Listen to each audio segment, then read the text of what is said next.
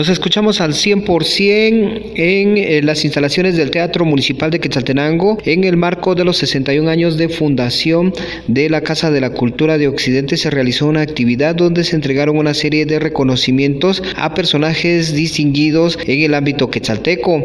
Es la concejal primero del Consejo Municipal de Quetzaltenango, Katia Minera, quien habla respecto a los eh, homenajes que fueron entregados. Nos sentimos muy contentos y halagados ya que eh, es el 61 aniversario de nuestra Casa de la Cultura de Quetzaltenango.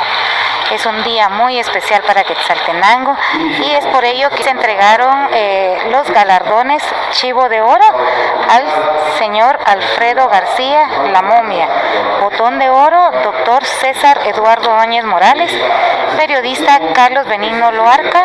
Así también se hicieron eh, tres distinciones de ciudadano distinguido. Al doctor Helmut Esteves, doctora Emilce Robles Maldonado.